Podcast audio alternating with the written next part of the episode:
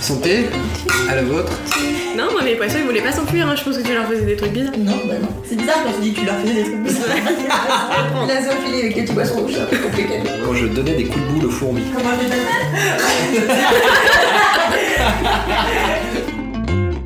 Bienvenue, vous écoutez Entre nos lèvres, un podcast qui raconte les vraies histoires autour de la sexualité, mais pas que. Nous sommes Céline et Margot, et aujourd'hui nous accueillons un nouvel invité, Axel.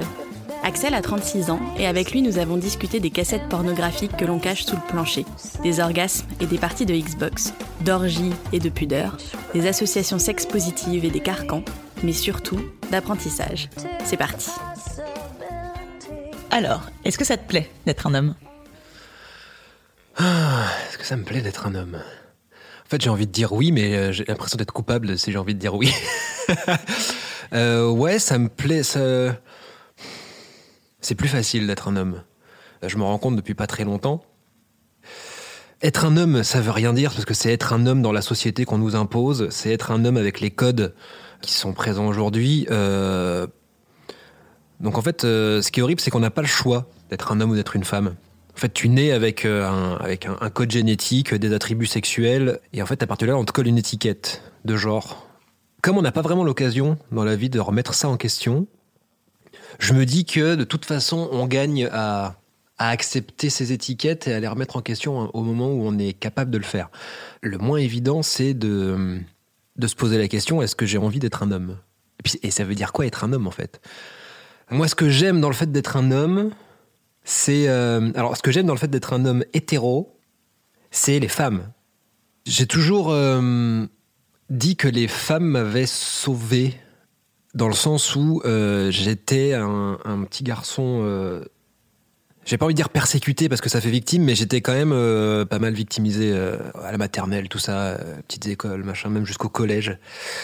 Et hum, jusqu'au lycée, en fait, j'étais hyper introverti. J'avais toujours un ami. J'ai toujours été en fusion avec un, avec un pote, tu vois. Et euh, au lycée, à ma deuxième seconde, quand j'ai redoublé, j'ai découvert que euh, l'humour que j'avais développé avec, euh, avec mon pote pouvait faire rire d'autres personnes que nous. Et du coup, pour m'intégrer, j'ai commencé à faire des blagues. Et j'ai commencé à faire rire les filles. Et genre, wow, c'était grosse découverte, quoi. Et c'était moment de ma vie où, en plus, euh, physiquement, je passais de l'enfant un peu, un peu gras, tu vois. J'étais- un peu gras. À, voilà, j'ai grandi, j'ai pris, j'ai commencé à avoir un plus un corps d'adulte et tout. Et, et tiens, je me suis dit, j'ai l'air de plaire.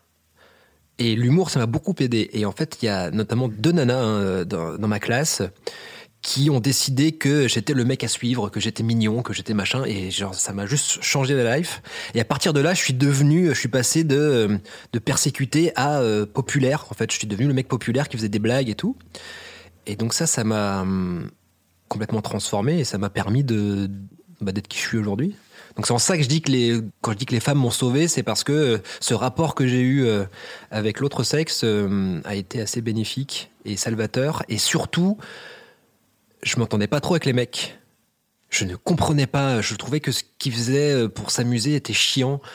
Euh, hashtag les voitures et le foot, tu vois. Faut donner des clichés, mais moi j'ai vraiment et, et moi j'avais envie d'écrire des histoires et je me reconnaissais pas du tout. je suis né dans une petite ville, tu vois, donc euh, où les garçons euh, sont encore plus dans des carcans et des trucs comme ça. Et donc moi je me reconnaissais pas du tout dans dans les mecs que je rencontrais en fait. Et je m'entendais mieux avec les filles en fait. C'est quoi pour toi la masculinité, du coup? Moi, je pense que ces histoires de masculinité et de féminité, donc elles sont régies par euh, des, dire, des lois qu'on a imposées dans cette société, euh, qui sont la masculinité, elle se définit par une somme de valeurs, Euh, la force, euh, l'agressivité, euh, ce genre de trucs. Et en fait, ce qui s'est passé, c'est que les hommes ont décidé que la masculinité c'était telle et telle valeur. Donc on a fait le choix, et les femmes, elles se sont ramassées ce dont les hommes ne voulaient pas. Donc déjà, premier problème, c'est que nous, on a pu définir notre masculinité comme on en l'entendait, et vous, vous avez juste ramassé les, les morceaux, en fait, et pris ce qui restait pour, euh, pour définir ce qu'était la féminité. Et euh, donc, en fait, la masculinité, pour moi, c'est ce que tu choisis d'être. C'est pas parce que tu te définis comme un homme que ça veut dire que t'as pas le droit d'être doux, par exemple. Je parle des valeurs, parce que moi, c'est un truc qui m'a beaucoup euh, transformé dans la vie. Le fait d'apprendre euh, que ton identité repose sur tes valeurs et pas tes croyances, comme on a tendance à faire l'amalgame. Et moi, j'ai fait euh, avec mon pote Fabrice un exercice très simple qui est de définir quelles étaient mes, mes valeurs principales, juste pour voir si ce que je fais au quotidien comme action, euh, et même mes pensées et tout ça, tout ce que je dis, est-ce que c'est aligné avec mes valeurs? Et en fait, mes trois valeurs principales, c'est l'humour, la créativité et la douceur. Et en fait, quand j'ai compris que la douceur, c'était une de mes valeurs principales, je me suis dit, est-ce que ça va être accepté, ça? Est-ce que ça fait de moi moins un homme? J'ai accepté euh, très rapidement le fait de... Ce qu'on appelle la féminité, mais pareil, c'est des termes qui veulent rien dire, tu vois. En spiritualité, on dit que la féminité, c'est le fait de prendre soin et c'est une énergie qui va plutôt de l'extérieur vers l'intérieur. Et que la masculinité, c'est plus un truc qui va vers l'extérieur. Enfin bref, tu vois, il y a tellement de, définitions. euh. Moi, ce que j'ai envie que soit ma masculinité, en fait, j'ai l'impression que c'est un terme toxique aujourd'hui. On pourrait le définir et le redéfinir et dire ce qu'il faudrait que ce soit, que ce soit bien, mal, moins bien, machin. Euh, je pense qu'il faut sortir de ça et juste euh, avoir euh, être qui on a envie d'être. Il faut dégenrer ça, en fait, dégenrer les valeurs. Et c'est quoi les principales idées avec lesquelles tu as grandi concernant les filles et les garçons et après les femmes et les hommes? Alors déjà, il faut savoir que mes parents, euh, en termes de code, pareil, de masculinité de féminité, euh, ma mère est quelqu'un d'assez euh, qui prend de la place, euh, qui parle très très fort, qui a- c'est con mais qui a les cheveux courts, qui a ce qu'on pourrait appeler une énergie très masculine. Et mon père, il est artiste, donc il y avait déjà cette espèce d'inversion entre guillemets. qui était hum, inconsciente et presque imperceptible, mais qui était quand même vachement présente. Moi, mon éducation, elle est passée, mine de rien, par beaucoup de culture. Mes parents, c'est des gens. euh, bah, je suis- d'un milieu euh, correct, tu vois, moyen. Euh, Ma mère infirmière et mon père était éducateur spécialisé. Euh, On avait assez d'argent pour être bien, quoi, tu vois. Ni trop, ni pas assez. Et j'ai vraiment été élevé dans la musique, dans le cinéma. Mes parents sont des gros geeks, en fait. et ça, c'est quand même plutôt cool. Et le fait d'être élevé dans ce bain de culture, de musique, de ça fait que j'ai pas été parasité par. c'est un peu dur ce que je veux dire, mais mon père regardait pas le foot. C'est un peu symptomatique, hein, mais euh, j'ai pas le- le- les voitures et le foot. Pour moi, c'était la masculinité, c'était ça. Et donc, comme ça, ça ne m'intéressait pas du tout. Eh ben, du coup, je l'ai rejeté. Donc, dans ma tête, j'ai rejeté la masculinité entre guillemets, tu vois. Euh, après, c'est pas pour ça que je jouais avec des G.I. Joe, avec des Batman. Enfin, tu vois, j'avais quand même des, des jouets de garçons. Parce que ma première matrice, elle était assez équilibrée. Et ensuite, il y a ma petite sœur qui est née. Et j'étais hyper content d'avoir une petite sœur.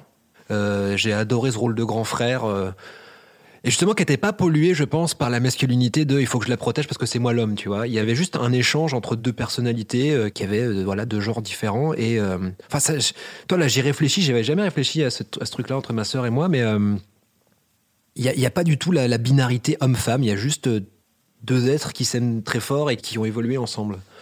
Et euh, ça, c'était plutôt chouette. Et effectivement, ouais, je jouais avec ma sœur. euh, On, faisait des jeux, euh, on faisait des jeux très dégenrés en fait. Je sais pas comment dire. Il n'y avait pas elle qui jouait à la poupée et moi qui jouais aux voitures. C'était, on jouait ensemble, on était hyper créatifs. Le fait de ne pas avoir baigné dans dans cette bipolarité, ça m'a permis de de pouvoir prendre du recul là-dessus. Parce que la finalité de tout ça, c'est que le féminisme, le but, c'est qu'on n'en ait plus besoin. Et en fait, je pense que j'ai été élevé dans un milieu dans lequel il n'y en avait pas besoin. Pas forcément consciemment, parce que euh, notamment ma mère, euh, quand j'ai commencé à parler de féminisme et tout, elle, elle comprenait pas trop. Parce que pour elle, il n'y avait pas ces problèmes-là. Parce qu'elle, elle a sûrement. Elle n'y a pas trop été confrontée. Peut-être parce qu'elle a aussi un caractère euh, de ouf, donc peut-être qu'elle n'a pas du tout eu vent de tout ça, tu vois. Et donc elle avait un peu de mal à, à capter. Surtout quand j'ai fait l'épisode sur le clitoris, a beaucoup déstabilisé ma mère. Elle était très en colère. C'est vrai? Ah ouais. Cet épisode, ça l'a. Oui, en fait, je me rappelle quand on a sorti cet épisode, donc c'était dans la première saison, donc ça faisait pas très longtemps qu'on faisait ça, mais euh, et je suis rentré chez mes parents ce week-end-là, et j'arrive et euh, et ma mère commence à me dire ouais, je pas aimé votre épisode là, je pense que ça va pas marcher votre truc. Et je la sentais en colère, tu vois vraiment. euh, Puis quand ma mère est en colère, elle le dit, tu vois. Et on a passé, mais genre 2-3 heures à s'engueuler, ce qui est l'habitude chez moi, hein, donc il a pas de. Mais on a passé beaucoup de temps à s'engueuler et tout. Et, et puis, ça partait en vrille dans des trucs, dans des Mais discours. Qu'est-ce qu'elle reprochait, votre épisode? Mais elle savait pas, en fait. Et comme d'habitude, comme ma mère sait pas trop ce qu'elle reproche, elle part dans tous les sens. et donc, elle est passée par le déni, par le fait que euh, c'est n'importe quoi, que euh, le féminisme, ça servait à rien parce que les femmes n'avaient pas de problème. Et je disais, mais attends, tu te rends compte Donc, c'est, donc c'est toujours. euh, et, et puis, ça partait dans l'autre sens, opposé totalement. Et au bout de 2-3 heures, je fais. Ah, mais attends, en fait, ben oui, c'est, ton fils parle de clitoris de toi. En fait, bien sûr que ça t'énerve. Elle dit, oh, mais pas du tout, machin. Et deux heures encore après, elle a fait, oui, je crois qu'en fait, ça m'a un peu perturbé que tu parles de clitoris. Donc c'était juste le fait d'avoir son fils qui parlait d'elle et sûrement d'un truc, euh, j'imagine, qui... quand on parle de ça, on, parle d'un déni euh, total d'un- d'un- d'une partie du corps, euh, ce qui implique plein de choses, tu vois. Donc ouais, ça a dû la toucher plus que ce qu'elle ne croyait et, et ça a été compliqué, quoi. T'as toujours pu beaucoup parler avec tes parents? Ouais. Ah oui, oui, euh, j'ai une relation euh, assez privilégiée aussi avec mes parents. euh. On a tous nos problèmes et tout, mais non, pour le coup, en termes de communication, ouais, ouais, chez moi, c'était. C'était ouvert, en fait. Il n'y avait pas. Pas beaucoup de frontières. On pissait la porte ouverte, tu vois. Donc, quand t'es enfant, pour te construire ta propre autonomie, c'est pas évident. Donc, euh, ouais, j'ai- plutôt vécu dans un, dans un environnement où on parlait beaucoup, peut-être même trop, des fois, peut-être qu'on n'avait pas assez d'intimité. Euh, C'était parfois peut-être un peu intrusif. T'es arrivé aussi à parler de sexualité avec tes parents? Oui, je parlais de sexualité avec mes parents. Pas que j'en avais forcément très envie, mais euh, c'est pas arrivé très souvent que moi j'aille en parler.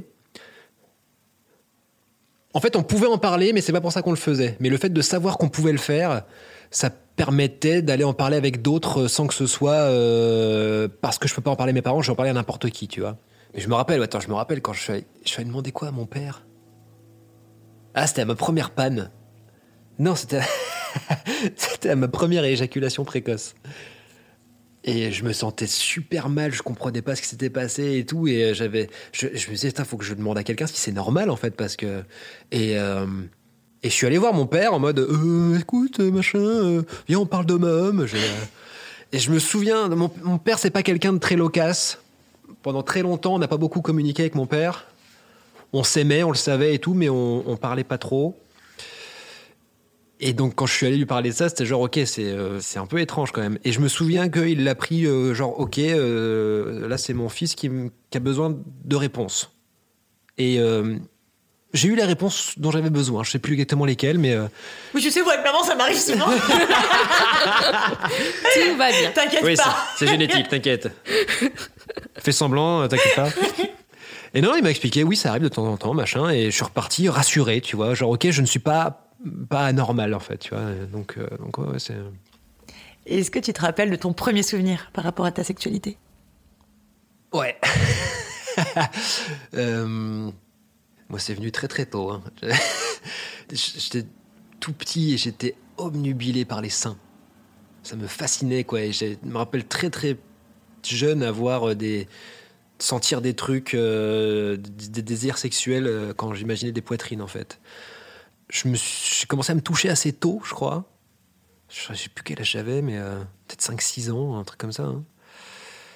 J'ai un souvenir de ma première fois que j'ai eu un orgasme tout seul. Euh, genre, j'avais l'impression d'être le roi du monde, quoi. Et tu Parce- savais ce que c'était? Un orgasme? Je, je me rappelle, c'était euh, genre, euh, en- j'ai enfin osé aller jusqu'au bout. Parce que je, toi, je, me- je me touchais, mais j'allais jamais. Est-ce que je sentais le truc arriver Je me disais, putain, c'est chelou ça. Et le jour, je dis, bah vas-y. euh, non, je crois que. je- parce que parce qu'à mon époque, il n'y avait pas euh, l'accès au porno comme Ouais. maintenant. Donc, ouais, non, à cet âge-là, non, je savais pas trop ce que c'était. Le seul truc euh, que j'avais en tête par rapport à la sexualité, c'était une BD que j'avais trouvée dans les, dans les bouquins de mon père. Quand j'étais petit, euh, je piquais ses livres. Et donc, un jour, je vais prendre le livre de Magritte et, je vois une BD à côté qui s'appelait. Ah, je ne sais plus. Mais je vois une BD. Donc, j'étais gosse, euh, je me dis, oh, une BD, cool. Je prends la BD et, je feuillette. Et je fais, waouh, il y y a des gens à poil dedans. Et j'ai lu cette BD. Et c'était euh, un truc qui ça parlait du point G. Et donc très très jeune dans ma vie, j'ai euh, pris connaissance de ce qu'était le point G et j'ai même su comment aller euh, le, le titiller, tout ça. Donc c'était une BD qui t'expliquait ça, quoi. Et et il y avait un espèce de truc qui se passait, c'est que de temps en temps, je prenais la BD, j'allais dans ma chambre, et elle disparaissait, elle revenait à sa place, mais personne ne disait rien. Et donc je la reprenais, et en fait, cette BD s'est téléportée comme ça pendant plusieurs, euh, plusieurs années, sans que personne ne dise rien, tu vois. Et, euh, et je sais pas du tout d'où vient ce truc d'ailleurs, faut que j'en parle avec mon père un jour.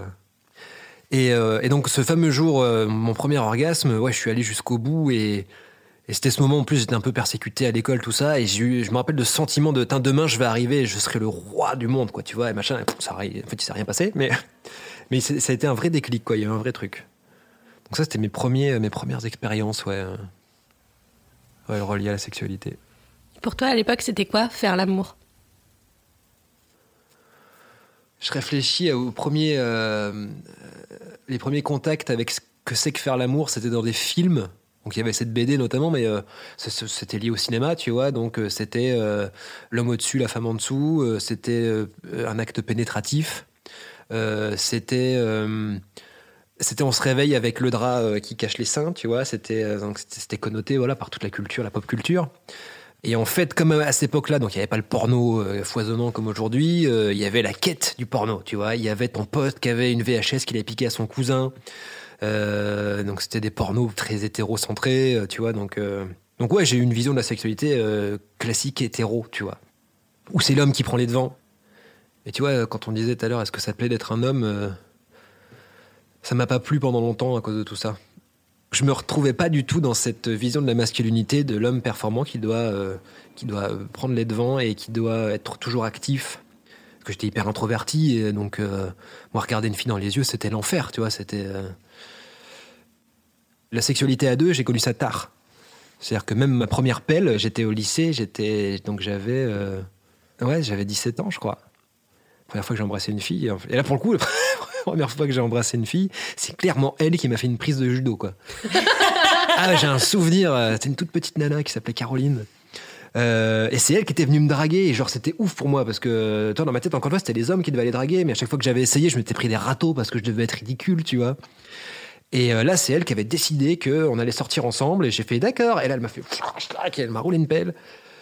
Et, et c'était la panique. Et je me disais, mais fais comme si tu savais le faire et machin. Et, et j'étais content parce que du coup, la, la- la- ma première fois que j'ai embrassé, euh, ça venait pas de moi. Et je me suis dit, ok, donc c'est que ça doit exister. C'est c'est pas forcément à moi de faire le premier pas. Je suis pas responsable de tout en fait, parce que c'est un sacré poids, quoi. C'est une sacrée pression de te dire, ok, si c'est moi qui dois tout engendrer, euh, pff, j'arrive déjà pas à me gérer moi, alors comment tu veux que je gère quelqu'un d'autre, quoi. Euh, Est-ce que tu l'as beaucoup fantasmé ta première fois? Tu disais tout à l'heure qu'elle était arrivée assez tard. Ouais, j'ai beaucoup, euh, beaucoup fantasmé, euh, beaucoup euh, projeté dessus. On avait, avec mon pote de l'époque, on avait un truc. donc lui, il avait sa meuf, moi j'avais ma meuf. En fait, je suis resté deux ans et demi avec une fille, et on faisait des trucs. Tu vois, on faisait des trucs, euh, euh, du- ce qu'on appelle du douche pipi. euh, on faisait, ouais, on faisait des trucs. Ce qui était de la sexualité en fait, en vrai. Mais avec cette fille-là, il n'y a jamais eu d'acte pénétratif. Et je me disais, merde, j'ai jamais fait l'amour. Et, et avec ce pote, on avait un truc, c'est qu'on avait des bonbons. Et on avait donné un, un acte sexuel à chaque bonbon. Et donc, à chaque fois qu'il y en a un qui arrivait avec le papier d'emballage, il le balançait à l'autre, genre, oh non, t'as fait un cuni, toi. Pas mal. Et je me rappelle du jour où mon pote est arrivé chez moi. Elle m'a ramené le paquet de celui qui était de, de, ce qu'on avait dit nous faire l'amour. C'est-à-dire que la pénétratif, c'était genre le mec était un dieu, quoi, tu vois. Et moi, ce bonbon-là, il est resté très longtemps sur mon étagère. euh, Et donc, ce que j'ai appelé ma première fois, c'est-à-dire euh, l'acte pénétratif, c'est venu, euh, je m'en suis presque pas rendu compte, c'était avec ma deuxième petite amie. Et on était chez mes parents dans ma chambre un après-midi. Et c'était genre, ça s'est fait comme ça. Et normal. Et j'étais là, genre, merde, en fait, c'est ouf. Je viens de faire ma première fois, mais en fait, en fait, parce qu'elle, elle savait pas que c'était ma première fois. Donc moi, je faisais semblant que c'était pas ma première fois. C'est hyper dilué, en fait. Donc j'ai pas eu de fait marquant sur euh, ok ma première fois était une catastrophe ou un truc. C'était normal nul. Tu vois, c'était Et elle, du coup, c'était pas sa première fois non plus? Non. Euh, je te dis ça, ça, je, je crois pas. Et euh, Pourquoi tu lui avais pas dit? Bah, par rapport à toutes ces, ces, ces- comment dire, c'est vraiment le truc de la performance quoi. Hmm. C'est social en fait plus qu'autre chose. Ouais, à ces âges-là, t'as du mal à assumer. euh, Ouais, totalement. T'es trop petit. Enfin, trop petit, trop jeune. le, le cadre euh, fait que on se compare beaucoup aux autres. Mais ça se trouve, les autres sont dans le même cas que toi, en fait, c'est ça qui est triste. Et souvent, on n'en parle pas, on, on, fait le malin, en fait. C'est chacun euh, doit avoir une sexualité épanouie. Et à cet âge-là, épanouie, ça veut dire. Euh, bah, L'avoir fait, quoi. Ouais, c'est ça. Puis tes références, c'est euh, le porno, quoi. Donc, euh, tu dis, OK, si c'est ça faire l'amour, euh, j'ai du taf, quand même. Donc, ouais, compliqué. Est-ce que ça a été important pour toi de faire cette première fois? Enfin, Est-ce que ça représentait un rite de passage? Est-ce qu'après, t'es revenu à l'école en mode. Enfin, l'école. Je sais pas si t'étais encore à l'école. En mode, je suis le roi du monde ou? En tout cas, quand ce pote a ramené son papier de bonbon, là, je, ouais, je me suis dit merde, je me suis vraiment dit je suis en retard. Il y avait vraiment un truc de chronologie, il y avait vraiment un. Ouais, moi c'est surtout par rapport aux autres, en fait. C'était les autres et en plus. Euh, les garçons qui étaient autour de moi, encore une fois, je comprenais pas trop, et ils faisaient tous les malins. Toi, il y avait tout ce truc-là. Euh, c'était la fierté de dire, ouais, j'ai couché avec tel, avec quel machin. Moi, j'étais là, genre, mais, mais ouais, j'attends d'être amoureux déjà, euh, tu comprends Avec tout, tout, ce truc-là, en plus, hyper, j'étais hyper romantique. Donc, c'est plutôt le fait de me comparer aux autres. Et ça, c'est chiant. ça apporte rien de bon de se comparer aux autres. Est-ce que de cette première fois, tu as pu en parler? Donc peut-être pas à ta partenaire, mais à des gens autour de toi. Ton pote, tu lui as ramené le bonbon? Oui, du coup, bah, nous, en fait, entre nous, on en parlait beaucoup. C'est-à-dire que euh, on parlait énormément de cul, de, de, ce qu'on avait envie de faire. Euh, on, regardait même des pornos ensemble, puisqu'il y avait un pote qui avait une cassette, et donc fallait se réunir, tu vois. C'était cette époque-là, quoi. Alors, j'ai une question que je pose souvent maintenant aux garçons qui disent qu'ils regardent du porno ensemble. Vous regardiez du porno ensemble ou vous faisiez d'autres trucs non, non, devant on le porno On faisait d'autres trucs. On avait Genre vous vous branliez tous ensemble devant le porno. Quoi. On avait chacun. On l'a pas fait beaucoup parce qu'en fait au, bout d'un moment on s'est dit c'est un peu chelou quand même. Donc on l'a fait quelques fois. En fait on avait chacun notre coussin. C'était vraiment les premières fois euh, euh, où on avait on avait accès à du porno. Donc c'était ouf. Et, euh, et donc on avait chacun notre coussin comme ça. Donc on se cachait. Et euh, puis on se branlait, puis, puis tu osais pas trop dire quand t'avais joui, donc tu t'attendais que les autres c'est fini et tout. Et euh, on l'a fait deux, trois fois, et puis on se l'est jamais dit, mais on a arrêté de le faire. Genre, ouais, c'est un peu pédé quand même, non, ouais, vas-y, on fait pas. mais je me rappelle, les, quand on le faisait, il y avait pas de. Ouais. C'était pas gênant. On se cachait parce qu'on n'avait pas envie de voir nos top, tu vois, mais, euh, mais c'était pas gênant. Et je me rappelle, c'était mon pote, c'était dans son grenier, il y avait une latte de parquet dans laquelle il cachait la VHS, quoi, c'était ouf. Et plus tard au lycée, on se faisait des soirées euh, jeux vidéo porno. Donc on passait une grosse partie à jouer aux jeux vidéo, et après on regardait du porno. Là, on, pour le coup, on se touchait pas, mais on regardait du porno, tu vois, ensemble. Et après on refaisait une partie de jeux vidéo et. Euh, ouais, mais Pour évacuer toute la frustration. Grave. Mais c'était assez euh, décomplexé. Il n'y avait pas de. Parce qu'au final, je me rends compte que je me suis beaucoup entouré. Enfin, les gens qui me sont proches n'avaient pas ces complexes hétéros, tu vois. Même si moi, je les ai eu beaucoup. Hein, euh, j'ai eu peur d'être homo, tu vois, quand je faisais des trucs comme ça. Mais ça va, c'était pas. Euh, on cassait pas la gueule aux gens qui, faisaient des trucs qu'on considérait comme étant euh, pas hétéros, tu vois. Donc c'était. Non, c'était assez décomplexé. Et donc. on a, on a appris comme ça en, en, parlant beaucoup entre nous, en faisant des blagues dessus. Ouais, c'était assez bienveillant en fait. Bah, après, j'ai eu, j'ai eu pendant longtemps une sexualité assez classique. C'est-à-dire que moi, jusqu'à il y a 4 ans maintenant, j'étais en couple toute ma vie, avec différentes partenaires, mais, euh, mais j'ai eu que des grosses histoires d'amour. Euh. C'est-à-dire qu'après cette euh, nana-là que j'ai eue au lycée pendant deux ans et demi, j'ai eu une relation de 6 ans, entre la fin de lycée et la fac. Après ça, j'ai une relation de deux ans et demi encore, et encore après ça, deux ans, et bah, après là, c'était ma dernière relation. donc dans ces relations amoureuses, j'ai eu une sexualité assez, assez classique notamment avec celle avec qui j'étais pendant 6 ans. Euh, c'était pas évident parce que on se voyait le week-end, elle habitait chez ses parents.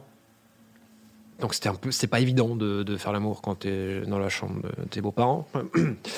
Et euh, ouais, en très classique. Bien, hein, non mais mais tu vois, enfin aujourd'hui je me dis oh, c'est chiant. C'était quoi ce que tu appelles classique? Bah, C'était euh, euh, rapport euh, bucogénitaux, c'était pénétration, orgasme masculin et dodo. En gros. Avec quelques extravagances de temps en temps, parce que comme j'étais très attiré par le sexe, j'avais envie de tester des trucs, mais c'était pas toujours évident pour ma partenaire de, de lâcher prise. J'avais des envies, mais j'osais pas trop les dire en plus. Je me disais, ok, dans la sexualité, c'est comme ça, il y a des schémas en fait. Et moi, je disais, mais, mais j'ai envie de sortir de ces schémas. Ouais, mais non, on peut pas. Après, j'ai eu une relation euh, pendant deux ans et demi, euh, notamment avec une fille qui, euh, elle, avait eu pas mal d'expérience. des trucs à plusieurs, euh, tu vois, un peu, un peu plus libéré. Et donc, euh, je me suis dit, ah, cool. Et donc, on a pu tester des choses, euh, notamment euh, du sexe à 3, des trucs comme ça, à 4. Et donc, déjà là, j'ai commencé à découvrir, euh, à me dire, ok, en fait, euh, euh, la sexualité n'est pas forcément schématisée. Tu peux faire ce que tu veux tant qu'il y a du consentement. Et à partir du moment où je me suis séparé de, de, mon ex, j'ai rencontré donc Fabrice déjà, et donc les chahuteuses. Et donc j'ai entendu parler de, du mouvement sexe positif. Qu'est-ce que c'est le mouvement sexe positif C'est un mouvement qui euh, vient répondre à la sexologie euh, classique, qui détermine ta santé sexuelle uniquement en fonction de si tu as ou non des maladies sexuellement transmissibles. Donc c'est soit tu es en mauvaise santé et tu as des maladies, soit tu es en bonne santé sexuelle et tu pas de maladie. Point. Il n'y a rien d'autre, tu vois. Donc il n'y a pas du tout de notion de plaisir, euh, d'érotisme, d'épanouissement, quoi que ce soit. Et donc le mouvement sexe positif, je crois que c'est né à Los Angeles, si je dis pas de bêtises. Et c'est, en gros, c'est de la psycho et du développement personnel, mais relié à la sexualité. Donc c'est apprendre à savoir euh, ce que tu aimes, ce que tu n'aimes pas, ton consentement, euh, t'as des notions de genre, de sexe, etc. etc. Et euh, donc à travers les chahuteuses, euh, bah, j'ai pu rencontrer des communautés aussi, aussi à Paris. J'ai pu faire des ateliers. J'ai pu remettre en question tous ces schémas sur la sexualité. Un atelier qui m'a marqué aux chahuteuses, c'était euh, un truc tout simple qui était de faire ton profil sexuel. Donc c'était un tableau dans lequel tu avais des cases et des questions et il fallait que tu y répondes. Et il y avait euh, bah, ce que t'aimes, ce que t'aimes pas, euh, donc ton sexe, ton genre, le, sexe et le genre auquel par lequel tu es attiré. Donc ça c'est assez classique. Et il y avait une question, c'était tes super pouvoirs. C'est-à-dire. Et là tout d'un coup, on forçait mon cerveau à me focaliser sur ce que je sais faire de bien dans la sexualité. Donc waouh, ça veut dire que, euh, que je fais les choses bien en fait. Et ça, on n'a pas l'habitude de, se pencher là-dessus. Il y avait aussi euh, ce que je ne ferai jamais, euh, ce que j'aurais envie de faire. Et le fait juste de, de me focaliser sur mes désirs et pas sur juste, ok, le sexe, c'est comme ça. C'est bien, mais c'est comme ça. Donc, tu ne faut pas dépasser, en fait. Il n'y a pas de, il n'y avait pas tout le côté ludique. Et en fait, ce que ça m'a appris, ce que j'ai découvert, moi, dans ma sexualité il y a, il y a quelques années, c'est euh, c'est le côté ludique. Tu sais, on dit souvent le sexe c'est pas sale, mais il y avait un truc un peu comme ça, tu vois. Le, le sexe c'est pas régi par des règles en fait. Euh, La, la seule règle qui compte c'est le consentement. Et donc euh, bah, j'ai pu explorer. euh, euh, j'ai fait des soirées très bizarres. J'ai été invité dans des orgies, des trucs comme ça, tu vois. Tu vois, la première fois que j'étais invité dans une orgie, c'était genre un truc mais immense. Et donc j'arrive, euh, j'étais hyper stressé. Genre hyper stressé. Mais euh, j'avais commencé à dire que j'étais sex-positif. Donc euh, c'est normal que j'aille à des orgies, en fait. C'est- la base. C'est pas ça du tout être sex-positif. Hein. Ça va pas du tout. Mais dans ma tête, c'était genre, tu encore dans le truc de performance et machin. Faire des expériences. En plus, j'étais célibataire pour la première fois de ma vie, donc c'était tout bénef, tu vois. En plus, euh, je commençais à être euh, un peu connu. euh, je commençais à comprendre aussi que je plaisais. Ça, j'ai découvert ça il y a pas très longtemps, notamment grâce à des amis à moi qui qui passent leur temps à, te, à, dire aux autres ce qu'ils font de bien plutôt que de, de critiquer ce que tu fais de mal, tu vois. Et donc il y a ouais, il y a quatre ans, j'ai découvert que je pouvais plaire et que je pouvais choisir avec qui j'avais envie d'être et pas juste de tomber amoureux de la première personne qui me porte de l'intérêt. Et donc j'ai commencé à, mettre moins de poids sur ma sexualité. Parce que comme j'étais euh, très romantique, mais pas forcément dans le bon sens du terme, tu vois, j'étais très, euh, j'avais une vision un peu judéo-chrétienne du sexe et de l'amour, un peu chiant, quoi, tu vois, un peu, euh, un peu très hétéronormé, euh, monogame, tout ça.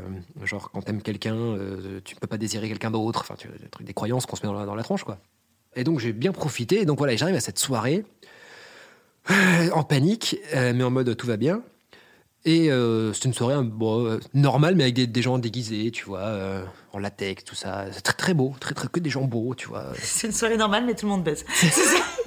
Mais en fait, t'as un premier sas où les gens dansent. Et après, on me dit, bah, il y a la backroom là-bas. Je fais d'accord. et je fais, oui, bah, je vais y aller, évidemment. Bah, je suis, quand même, je suis venu pour ça. Hein. Au bout d'un moment, on est sex positif. Hein. Et là, j'ouvre un rideau. Et je vois 200 personnes en train de baiser, très clairement, tu vois. Et je fais waouh voir ça en vrai, c'est ouf. hein. C'est pas. euh, on a déjà vu des images, tu vois. Mais quand tu le vois en vrai, tu fais OK. T'as les sons, les odeurs, les, t'as tout. t'as- C'est. Mais Tu comment fais- tu te jettes dans la masse? Ben, tu te, tu te, Tu te mets tout nu te déjà. sais pas en fait. Tu es là, tu fais qu'est-ce que je fous là? Euh, Puis en plus, tu croises des gens que tu connais, tu fais ah salut, ça va? Ah oui, c'est dans ce sens-là, d'accord. Et, euh, et donc dans ces soirées, tu y rentres euh, toujours par deux? Pas une question de comment dire de couple hétéro, c'est euh, faut que tu viennes avec quelqu'un qui connaît déjà quelqu'un. En fait, c'est du parrainage quoi. C'est pour pour éviter qu'il y ait des relous en fait. Euh, Ok. C'est c'est pour ça que c'est hyper cadré, c'est assez safe comme milieu. Il y a toujours des ratés, mais c'est en tout cas tout est organisé pour que tout le monde se sente le mieux possible. Avec plein de règles de consentement, de d'autonomie. Enfin, vraiment, le but c'est que c'est c'est pas n'importe quoi. Je veux dire, c'est pas euh, c'est pas Gaspard Noé. hein, c'est- non, parce que tu vois, euh, backroom orgie, on a des images des fois peut-être. euh, le mouvement sex positif, c'est un truc qui met en avant avant tout la sécurité en fait. Donc c'est pour ça que c'est des milieux hyper euh, inclusifs.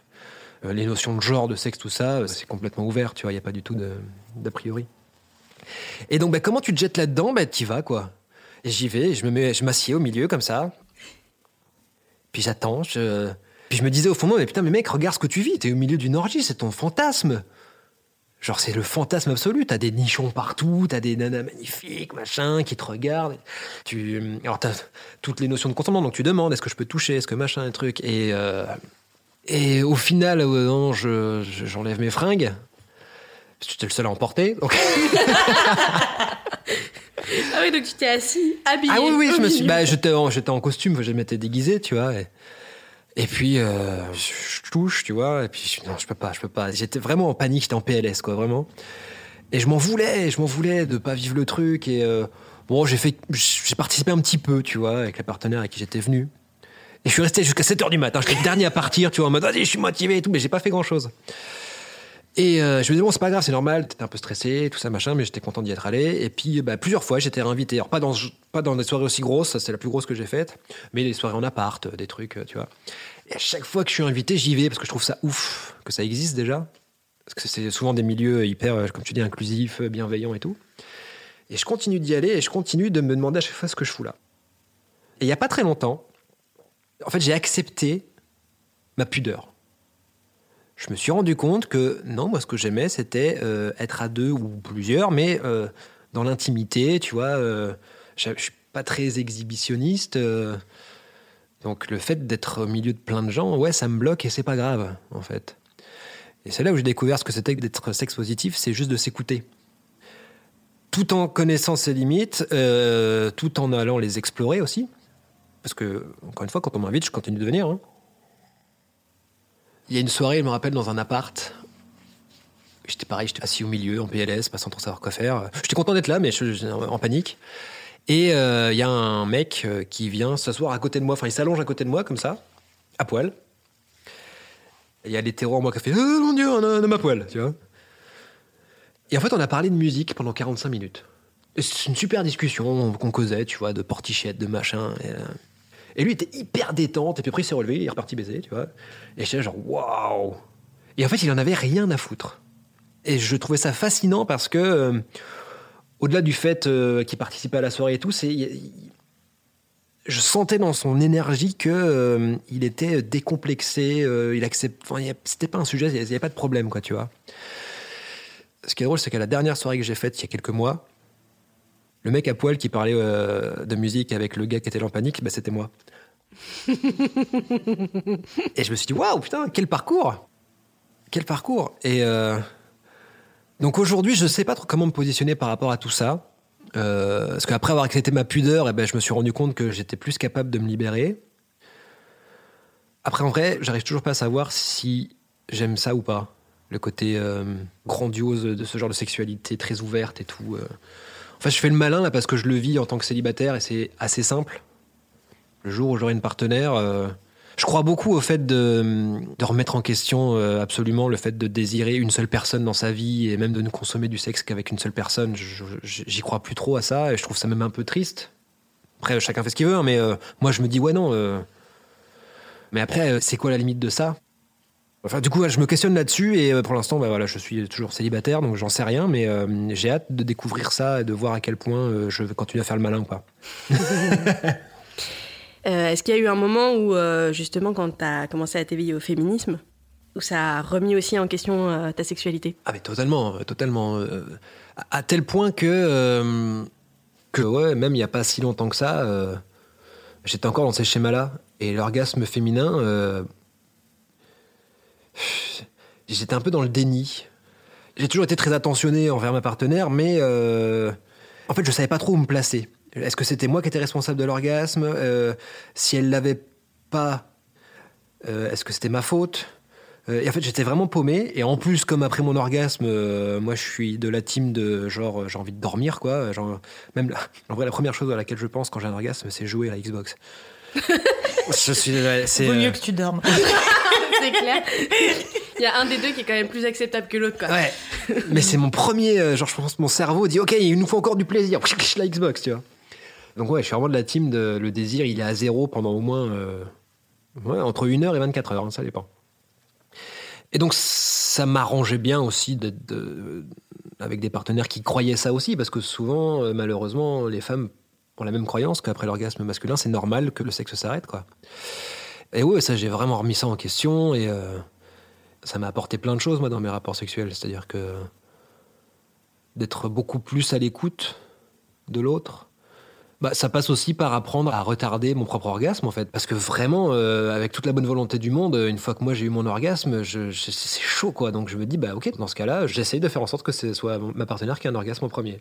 Mais par exemple, même euh, si tu jouis, par exemple, faire un cuni derrière, c'est trop con. C'est. Je, je- je le fais, c'est-à-dire que ça, m'arrive de le faire, mais. euh, Mais tu tords dessus, quoi. Ouais, ça peut. m'a- mais vraiment, et, je- et des fois, je me dis, mais c'est c'est pas cool, euh, Axel, mais. euh, Mais en fait, je me dis, moi, je prends plus de plaisir si je suis excité quand je le fais, donc tant qu'à faire, bah, autant que je retarde mon orgasme. Oui, bah oui, oui, oui. Après, je, le, je, je vais le faire.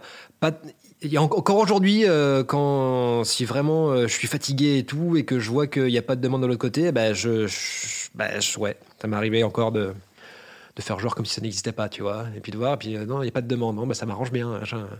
Mais j'essaye au maximum de faire en sorte que ça se passe pas comme ça. Et du coup, tu, tu disais qu'avant, tu avais tout le temps été en couple. Maintenant, tu as une partie de ta vie où tu étais célibataire. Est-ce que ça a changé des choses? Est-ce que tu as du coup plus des plans cul ou pas forcément? C'est. Je pense qu'après ma dernière rupture, euh, il y a un truc qui s'est fermé vraiment en termes de protection. Il y a vraiment un truc, euh, mais pas, c'est pas, grave. Au contraire, ça m'a apporté plein de choses. Après aujourd'hui, oui, j'ai eu beaucoup de plans cul, j'ai eu beaucoup d'amantes. J'ai pas eu beaucoup de relations. J'ai eu beaucoup de ce qu'on appelle des coups d'un soir. Dans la majorité, euh, c'était bien, c'était pas, c'était pas manipulatoire d'un côté ou de l'autre. C'était ok, ça se fait comme ça, c'est cool. J'ai eu trois ans là vraiment plutôt chouette en termes d'épanouissement. euh. Les deux premières années, c'était clairement, je voulais m'amuser, euh, je voulais euh, prendre du bon temps, etc., etc. Puis au moment, je me suis dit tiens, mais moi, je, en fait, j'ai envie de rencontrer quelqu'un, d'être amoureux, tout ça. Et en fait, euh, donc je disais pas c'est que pour un soir, je disais bah, euh, là il se passe ça, après je sais pas. Le truc c'est que ce qui se passe, je tombe sur quelqu'un que je désire beaucoup. Je peux même projeter, tu vois, sur tiens, est-ce qu'il se passer quelque chose de plus? Et dès que le sexe a été euh, consommé, mon désir il fait. Et la meuf devient inintéressante? Ouais, alors c'est pas, pas elle qui devient inintéressante, c'est moi. oui, c'est mon- toi qui ne projettes plus Ouais, et qui perds de l'intérêt. Totalement. Alors j'ai eu ça euh, jusqu'à il y a, on va dire, 5-6 mois. Enfin, je l'ai encore un peu aujourd'hui, mais disons qu'il y a 5-6 mois, j'étais dans la consommation et ça, j'avais euh, plusieurs partenaires euh, par euh, mois, voire par semaine. Enfin, j'étais vraiment en recherche active, tu vois, sur les applis de rencontres, enfin tout, quoi. Tous les, j'allais en soirée tout le temps, mais dans le but de rencontrer quelqu'un, mais il y avait ce schéma-là qui se répétait tout le temps, quoi. Donc du coup, je me suis vachement calmé parce qu'au bout d'un moment, je me suis dit merde, j'en venais même à des fois coucher avec des nanas avec- qui c'était bien, mais j'avais pas forcément plus envie que ça. C'est juste parce que bah, y avait l'occasion, donc on y allait. J'ai arrêté de me dire une mauvaise baise, c'est une baise quand même. Bon, quand je dis mauvaise, en plus, euh, ça a jamais été mauvais, mais souvent c'était voilà, normal quoi. J'ai un gros besoin de, de contact physique en fait. Pour moi, le dimanche parfait, C'est euh, lendemain de soirée, euh, on est dans un appart avec des gens et euh, je suis dans les bras d'une nana et je, je dis rien. Et je laisse les autres vivre autour de moi, tu vois. Et c'est un truc vachement lié à l'enfance, ça. Ça me rappelle, moi, les voyages en bagnole quand tu dors dans la voiture et que t'entends tes parents parler. Et en fait, c'est un milieu hyper sécurisant et qui dépend vachement des autres. Donc, euh, je sais que j'ai encore beaucoup de schémas comme ça euh, auxquels je dois répondre par l'autonomie. Mais alors, ça veut tout rien dire, tu vois. C'est quoi l'autonomie affective euh Mais oui, en tout cas, le fait d'être seul, enfin, d'être célibataire, en tout cas, de pas être en couple, ça m'a fait beaucoup travailler et ça m'a apporté beaucoup de choses positives. Il y a des couples autour de toi qui te servent de modèle? Ouais. Ouais, je peux pas trop les citer, mais, euh, mais oui, oui. euh. Et c'est marrant, c'est que j'ai deux, deux couples en tête. Ils sont très différents, c'est deux couples vraiment très très différents. Mais c'est deux couples qui se caractérisent euh, déjà par la communication. Communiquent genre énormément. Ces deux couples, ça fait au moins 8 ans qu'ils sont ensemble. Et il y en a un qui passe beaucoup de temps à, à s'engueuler.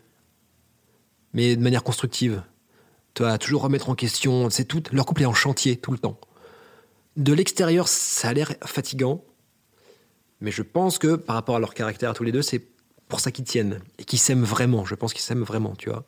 Et l'autre, euh, ah, j'aime pas trop dire ça, mais en tout cas, ils se sont vraiment trouvés. C'était deux pièces de puzzle qui allaient vraiment hyper bien ensemble. euh, qui sont raccords sur plein de choses, qui sont aussi différents, tu vois, qui s'apportent plein de trucs. Et euh, je me dis, ce couple.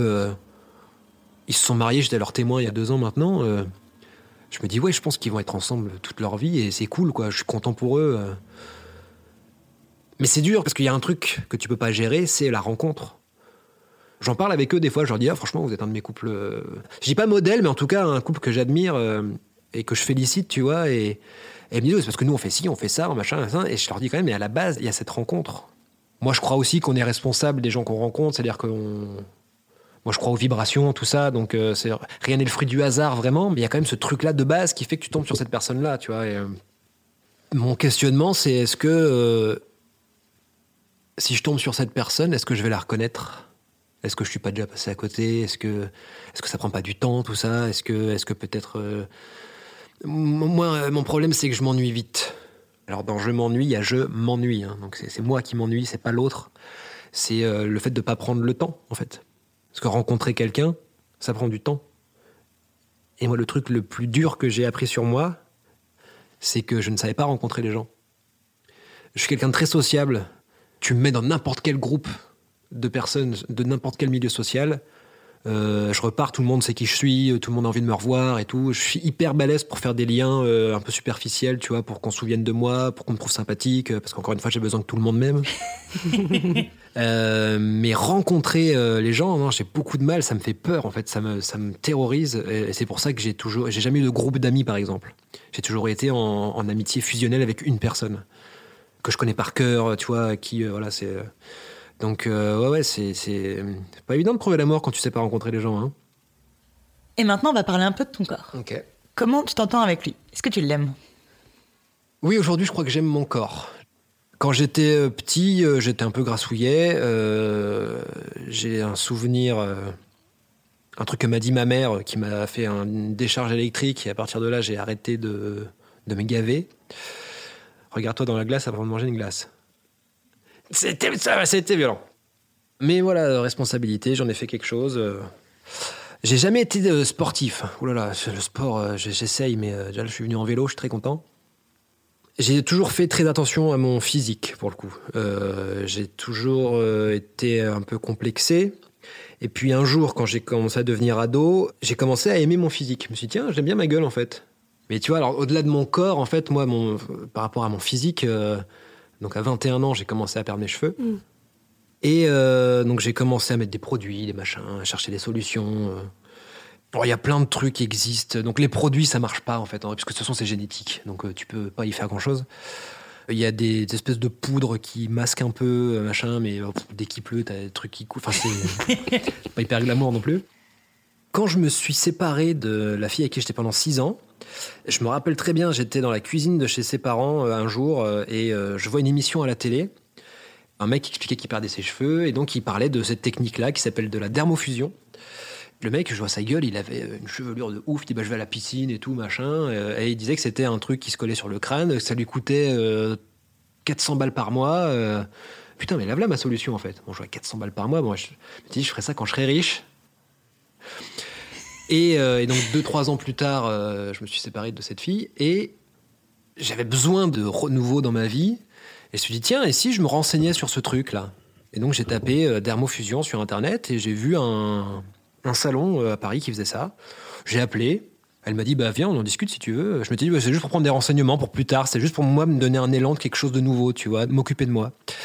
Et donc, je suis allé dans ce salon et je suis tombé sur, sur Kim, une nana géniale, qui m'a dit, bah ouais, si tu veux, je peux te le faire là. euh, tu viens dans deux semaines euh, et puis on te le fait. Euh, Je dis, ouais, mais je sais pas, 400 balles à mettre par mois. Elle me dit, non, non, mais moi je te fais un forfait. ça va te coûter un paquet de cigarettes par jour. Je fais, ok, vas-y. Et donc, deux semaines après, j'y suis allé. Et je suis sorti dans la rue, mais genre. Comme la première fois que j'avais eu un orgasme, j'étais le roi du monde, quoi, tu vois. Personne n'en a rien à foutre, en fait. Il y a que toi qui le sais. hein. Mais ça a tellement changé ma vie, quoi.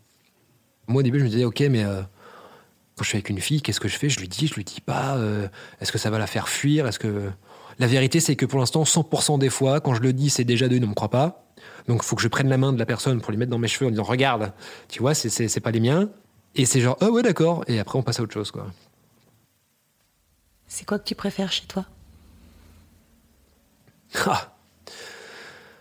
Ce que j'aime le plus chez moi, c'est justement ma capacité à me remettre en question. Je trouve que c'est ce qui manque le plus chez les autres. En tout cas, c'est ce qui m'a moi le plus apporté, c'est ce qui me fait le plus grandir. C'est ce qui fait que hum, des fois je trouve que je suis quelqu'un de bien. C'est parce que justement je suis capable de- d'entendre. Puis ça me permet plein de choses. Le fait de me remettre en question, ça me permet d'avoir de l'humour. La deuxième chose que je préfère, c'est moi, c'est mon humour. Mais elle vient, elle découle directement de ça, tu vois. Parce que t'es pas capable d'avoir de l'humour sur toi, euh, tu, comment tu vas en avoir sur le monde, sur les autres, sur, euh, sur les problèmes de la vie. Si pas, tu peux pas prendre les problèmes avec humour, euh, juste tu te les prends en pleine tronche et tu tombes. Alors que si tu te les prends euh, avec humour, bah, tu, tu plies mais ne romps pas. Donc, euh, ouais, la remise en question. Ça te fait peur de vieillir? Non. Non, je kiffe. Les gens qui ont peur de vieillir, euh, en fait, t'as peur de devenir une meilleure version de toi-même. Normalement, si t'as un cerveau cognitif et que que t'es pas complètement teubé, ben en fait, euh, ton cerveau, il apprend de ses erreurs, donc tu deviens de mieux en mieux. Enfin, tu deviens meilleur en fait. Quand tu te prends un mur, t'arrêtes de courir contre le mur normalement. Et donc vieillir, pour moi, c'est ça, et c'est trop bien. Je suis super content de vieillir. J'a- J'adore. euh, et euh, des fois, je me dis, je repense à moi il y, a, y a quelques mois, années, même jours. Des fois, je me dis, ah putain, je suis content de plus être cette personne. Je suis content d'avoir avancé, quoi. Souvent, les gens qui ont peur de vieillir, c'est ceux qui ont peur de mourir, en fait.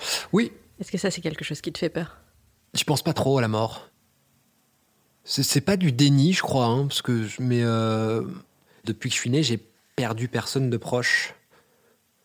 Quand j'y pense, je me dis merde, le jour où ça va venir, je vais peut-être me le prendre dans la gueule parce que euh, comme j'y ai pas trop pensé et que tu vois, euh, rapport à la mort, c'est que j'ai perdu mon chat quand j'étais ado et euh, wow, ça a été dur.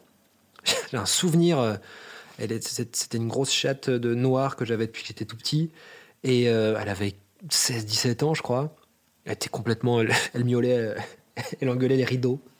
C'était super drôle.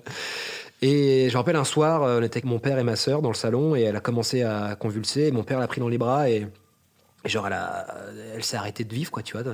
Et les mains dans ses bras et mon père, il pleurait. Ma sœur, elle pleurait. Et moi, j'étais en sidération et je comprenais pas trop ce qui se passait. Et mon père m'a dit, bah, est-ce que tu peux aller chercher un drap en haut et tout? Et je suis monté en haut et je, je- vraiment, dans, toi, je comprenais pas. Je me disais, ok, machin. Et j'ai pris le drap et là, j'ai fondu en larmes. Genre, j'ai compris. Mais ça m'a pris euh, cinq minutes. Genre, l'inform- l'information, elle est montée. euh. Alors c'est mon seul rapport à la mort. Bon, euh, sans transition aucune. Pour reparler encore un peu de masturbation, est-ce que c'est quelque chose que tu pratiques souvent? Ça dépend des périodes, en fait. Il y a des fois où ça va être tous les jours. En plus, moi, personnellement, la masturbation, c'est plus euh, hygiénique, comme on dit, qu'autre chose. Tu vois, c'est genre. euh, Des fois, ça va être parce que j'arrive pas à m'endormir, euh, tu vois, donc je vais sur, sur mon téléphone et je regarde un porno de, pas terrible en plus, euh, gratos, tu vois. Donc c'est vraiment ces cinq minutes histoire de se décharger, quoi. C'est pas dans l'idée d'avoir un, un orgasme. Surtout maintenant que je sais que l'orgasme et l'éjaculation chez l'homme, c'est pas la même chose. Apprendre à, maîtriser son propre plaisir, c'est aussi euh, être capable de l'utiliser euh, dans un rapport euh, sexuel avec quelqu'un d'autre. Donc s'explorer, ça pourrait être quelque chose de très bénéfique, mais qui demanderait du temps.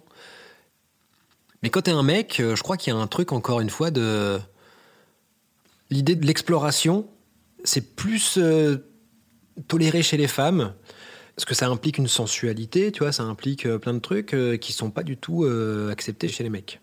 Et même quand, tu vois, moi je suis quelqu'un, je me considère comme quelqu'un plutôt déconstruit par rapport à plein de choses, j'ai encore des blocages.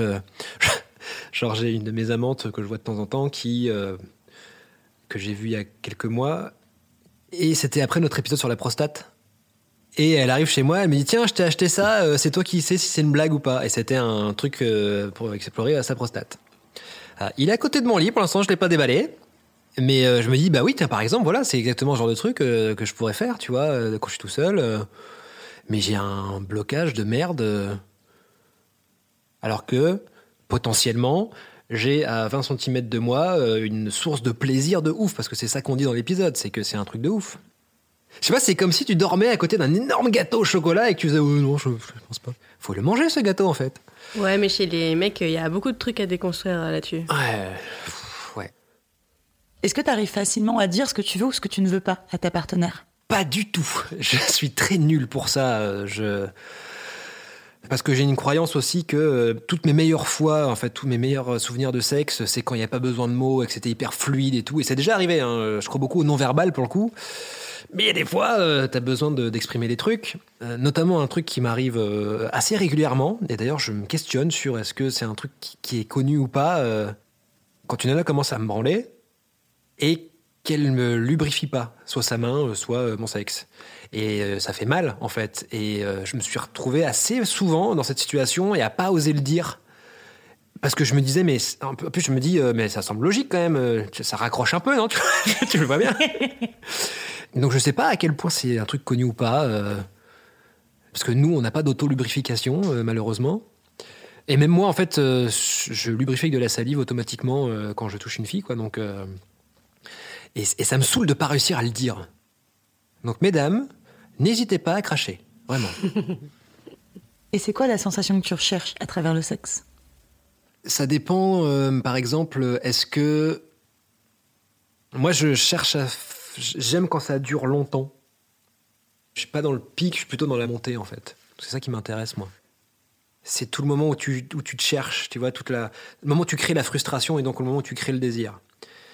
Et, euh, et c'est vraiment cette petite partie-là qui est infime, tu vois, parce que dès que tu passes à l'action, bah, c'est, c'est, euh, t'es en plein dedans, quoi. Et donc, euh, et ce que je cherche, c'est à faire durer le plus longtemps ce truc-là. T'as déjà simulé? Ouais. Pas, ça m'est arrivé peut-être deux, trois fois. Moi, je suis pas hyper expressif quand je fais l'amour. Donc ça m'est arrivé il y a pas très longtemps d'avoir un orgasme, de voir que de l'autre côté, elle avait pas compris que j'ai eu l'orgasme, et donc de refaire semblant d'avoir un orgasme. Pour l'encourager, quoi. Ouais, ça, c'était drôle. Oui, hein, il y avait un côté genre, euh, ouais, un peu. Pourquoi tu as voulu venir nous parler de tout ça et qu'est-ce qui était important pour toi?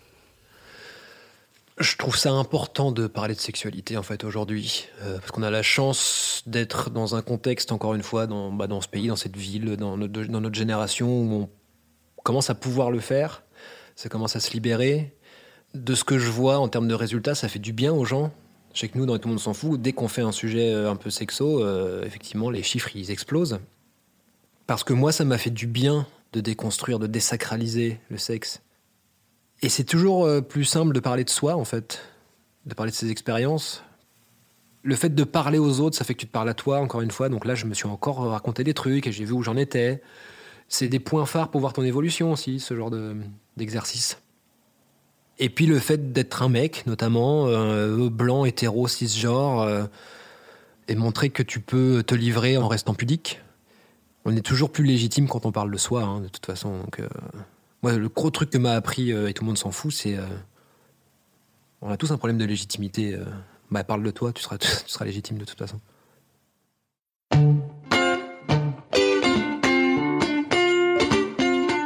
Pour ne pas rater le prochain épisode d'Entre nos lèvres, abonnez-vous à ce podcast. Vous pouvez également nous suivre sur Instagram, Facebook et Twitter, at Entre nos lèvres, ou sur notre site internet entrenoslèvres.fr où nous écrivons aussi. Et n'oubliez pas de vous inscrire à notre super newsletter.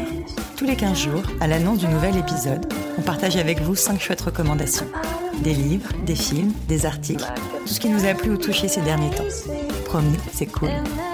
Ah oui, et puis le montage et le mixage de cet épisode ont été faits par Claire Sarfati et la musique du générique par Martin de Bauer. Allez, à dans 15 jours.